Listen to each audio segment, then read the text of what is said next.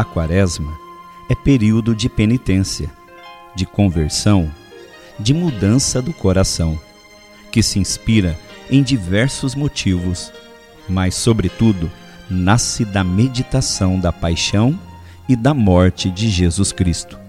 São João Paulo II